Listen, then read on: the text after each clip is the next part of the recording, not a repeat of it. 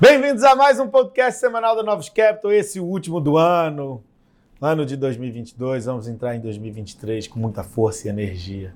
Estão ao meu lado Luiz Eduardo Portela e Sara Campos para esse de conclusão do ano. Então vamos lá, Sara. Vamos lá começar o nosso último podcast de 2022. No cenário internacional, foi uma semana bem tranquila, esvaziada, sem dados relevantes.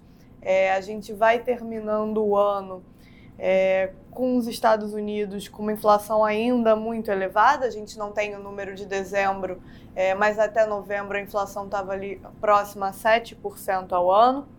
E para 2023, é, o mercado embutindo uma é, desaceleração rápida dessa taxa de inflação, que a gente vê como rápida até demais, né? Se a gente pensa que o mercado tem é, de inflação para daqui a um ano é uma inflação de 2,5%, e como eu disse, a gente está com uma inflação ainda muito elevada, próxima de 7%.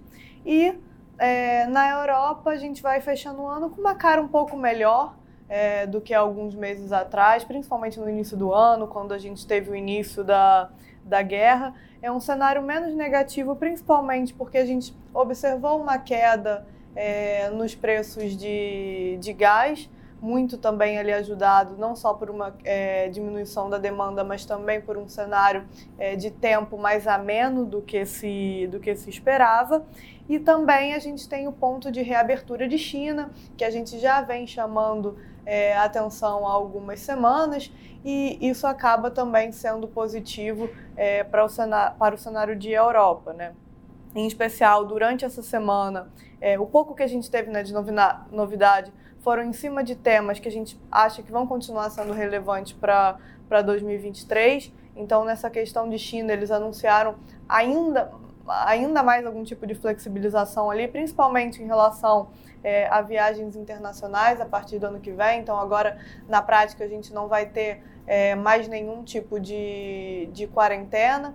É, o que está acontecendo é que os outros países estão colocando ali algum tipo de restrição para pessoas que vêm da China, mas de qualquer forma, é, do que se esperava alguns meses atrás, né? a gente olhando um pouco é, para trás e vendo o, o que, que era é, expectativa, a gente vê que surpreendeu, acho que todo mundo com, com essa questão é, da, do que, que o governo iria, iria anunciar. Né? Quando a gente pensava é, lá em algum tempo atrás, a gente poderia falar em 2023, é, 2023, primeiro TRI, é, a China vai fazer uma reabertura mais completa. E a gente viu que isso de fato é, foi anunciado muito mais, mais rápido.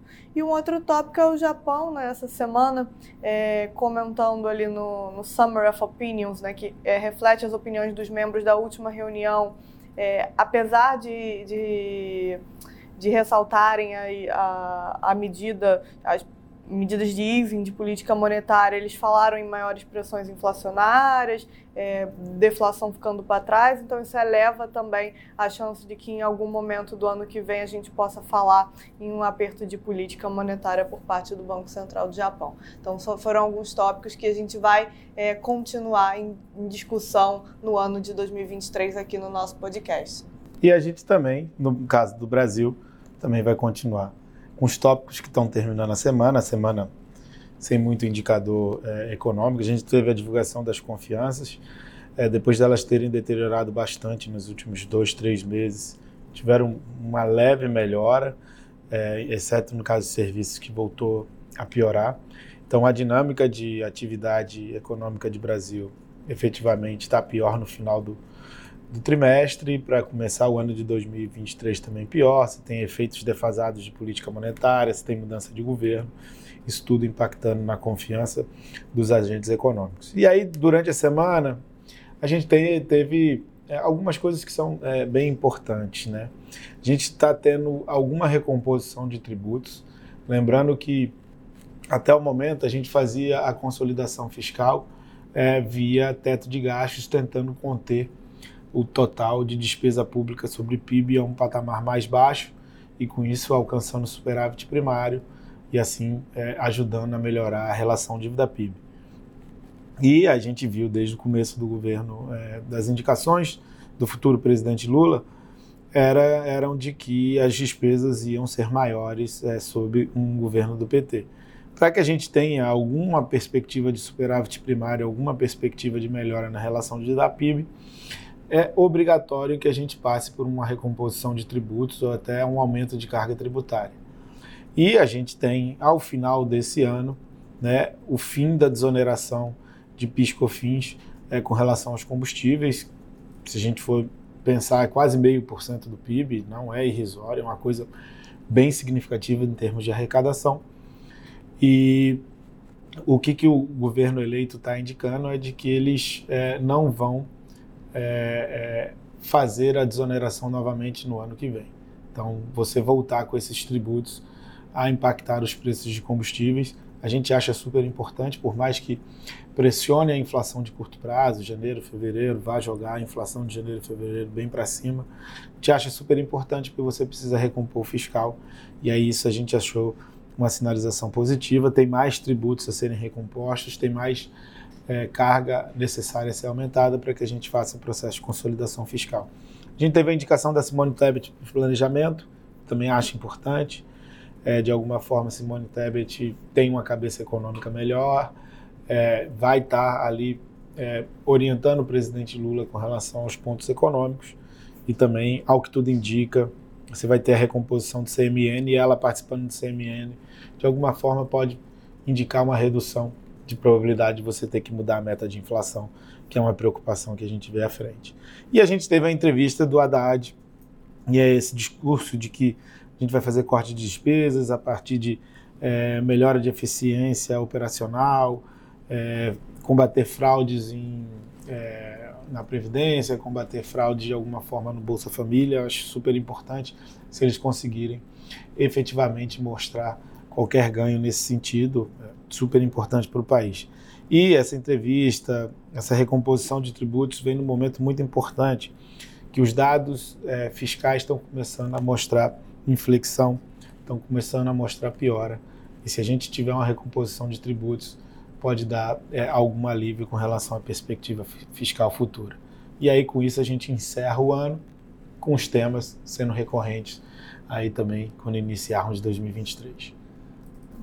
Bom, teve, teve um impacto positivo na, na semana, principalmente de Brasil, né? então mais uma semana no relativo, né? o Brasil aí recuperando né? em relação aos últimos meses, né? underperformance, então a bolsa aqui né, terminando aí a semana aí com uma alta é, ao redor de 1%, né, enquanto as bolsas americanas ainda tem mais um dia, né, a gente está gravando o podcast aqui um dia antes aqui do fechamento do ano da bolsa americana, né, vai ter mais um dia de mercado, né, e, e hoje é o último dia aqui de Brasil, né, então a bolsa americana teve mais uma semana de queda, né, com 1,60 de queda no S&P, o Nasdaq, né, que chegou a fazer nova mínima né, do ano, né, teve o maior fechamento é, é, do ano ontem, né, então olhando para um ano é, bem ruim para a tecnologia, né, o Nasdaq fechando aí com né, mais de 30% de queda, né, com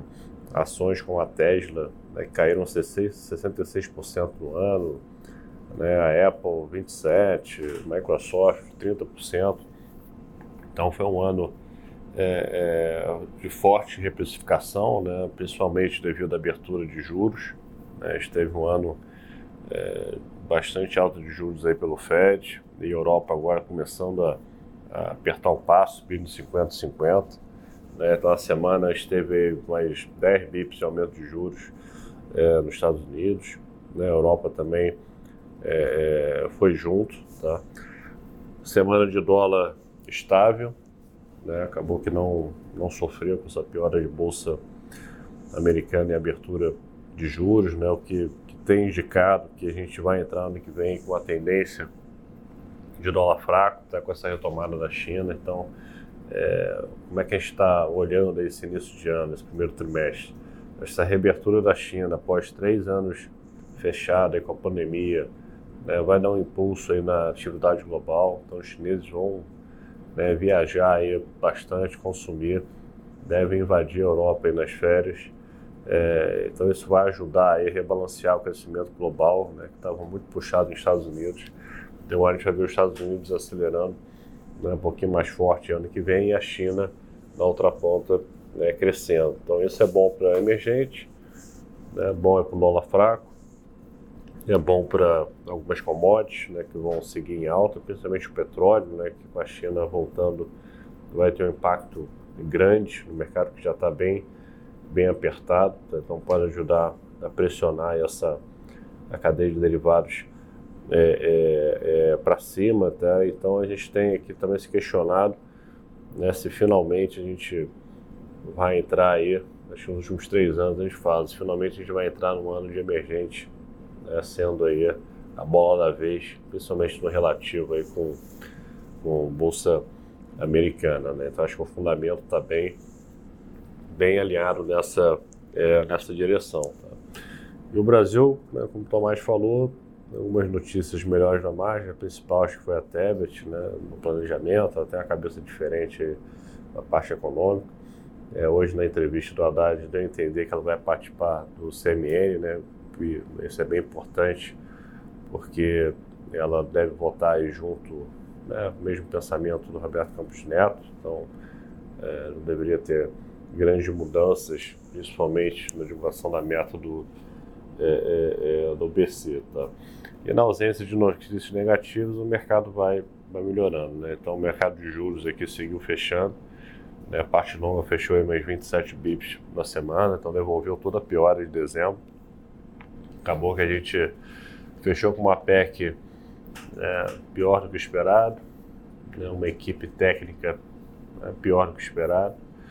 É, mesmo assim, o mercado conseguiu é, é, voltar né, bastante, os juros devolveram pior de dezembro, a bolsa voltou para 110 mil pontos, tirou o exagero da piora, mas daqui para frente a gente vai ter que ver as ações aí do, do governo. Então o Haddad vai ter que mostrar essas medidas que ele falou hoje é, é, na entrevista para ver se o mercado né, continua aí. Iniciei um rally junto com nos emergentes. Né? Vamos, vamos acompanhar. Estamos satisfeitos aqui com o fechamento do ano, os fundos já novos fecharam muito bem o ano, então quem quiser ter mais interesse, entra no nosso site, veio novos macro, lembrando que tem um macro D5, uma liquidez aí D5, vai fechar aí no final de janeiro, então aproveite essa oportunidade, a oportunidade de ter um fundo macro é, com uma liquidez, tá? Fundo de renda, renda fixa fechando muito bem o ano também, e estamos animados aí para o próximo ano, né, para buscar aí novas oportunidades. No momento a gente está vendo aí, focando nessa reabertura de China. Continuamos leves em Brasil, né, aguardando para ver, ver qual vai ser o direcionamento fiscal aí de, de fato. Mas o Brasil segue barato e vai dar oportunidades também é, se o governo der uma virada aí mais, mais ortodoxa. Bom, e só para lembrar, na semana que vem a gente já começa o ano com dados relevantes. A gente vai ter na sexta-feira a divulgação do payroll nos Estados Unidos, além dos ISMs, e também a inflação, a divulgação da inflação da Europa, que é a primeira a, a ver ali como é que os preços se comportaram em dezembro. Então também vai ser importante. Então é isso, pessoal. Bom ano novo a todos. Feliz 2023. Uma boa virada e até semana que vem. É ótimo 2023. Um abraço.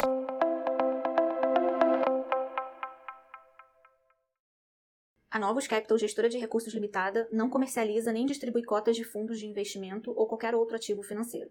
Este podcast não constitui uma oferta de serviço pela Novos e tem caráter meramente informativo.